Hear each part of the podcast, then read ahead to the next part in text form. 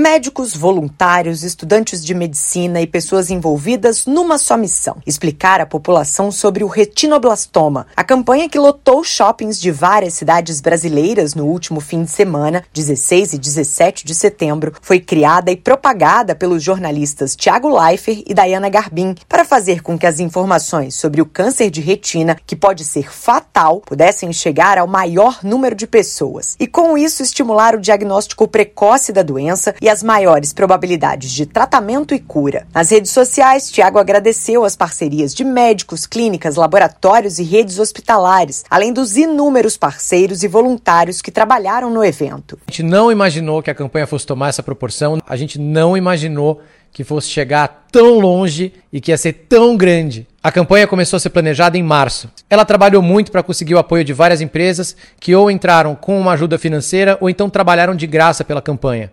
E nos ajudaram muito também as sociedades médicas. Elas nos deram um respaldo científico para a campanha, para a gente não passar nenhuma informação errada nas cartilhas nem para vocês e povoaram os eventos com médicos voluntários e com as ligas. Para o evento, o casal de jornalistas contou com o apoio de empresas. Uma delas, a Rede DASA, apoiou a iniciativa doando testes genéticos para famílias de crianças com retinoblastoma. Segundo a oftalmologista e geneticista Juliana Salum, as famílias com crianças acometidas pelo retinoblastoma estão recebendo as consultas de aconselhamento genético para esclarecer risco de retinoblastoma ser hereditário na família. A médica ainda falou sobre a importância de se descobrir a origem origem do tumor, já que isso traz informações úteis tanto para guiar o acompanhamento da criança, quanto para fazer o aconselhamento genético da família. Quanto a risco para outras crianças afetadas com o mesmo problema, ou risco, por exemplo, uma criança que teve retinoblastoma na infância, agora é um adulto, planeja ter filhos, né? E quer saber sobre o risco de esse tumor aparecer em alguns filhos.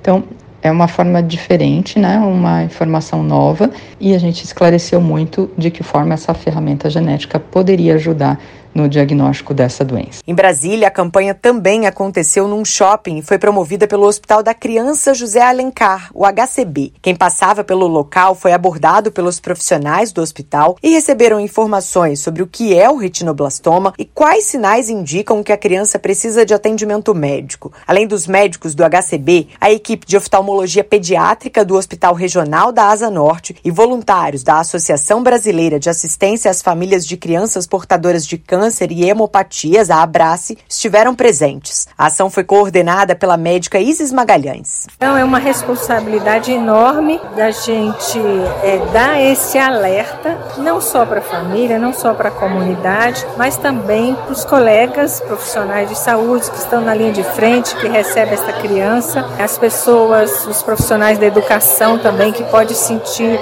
alguma alteração na visão da criança e também dá o alerta dos principais sinais e sintomas, né? Entre eles, o mais característico é a a leucocoria, que é o sinal do olho do gato, que nós chamamos.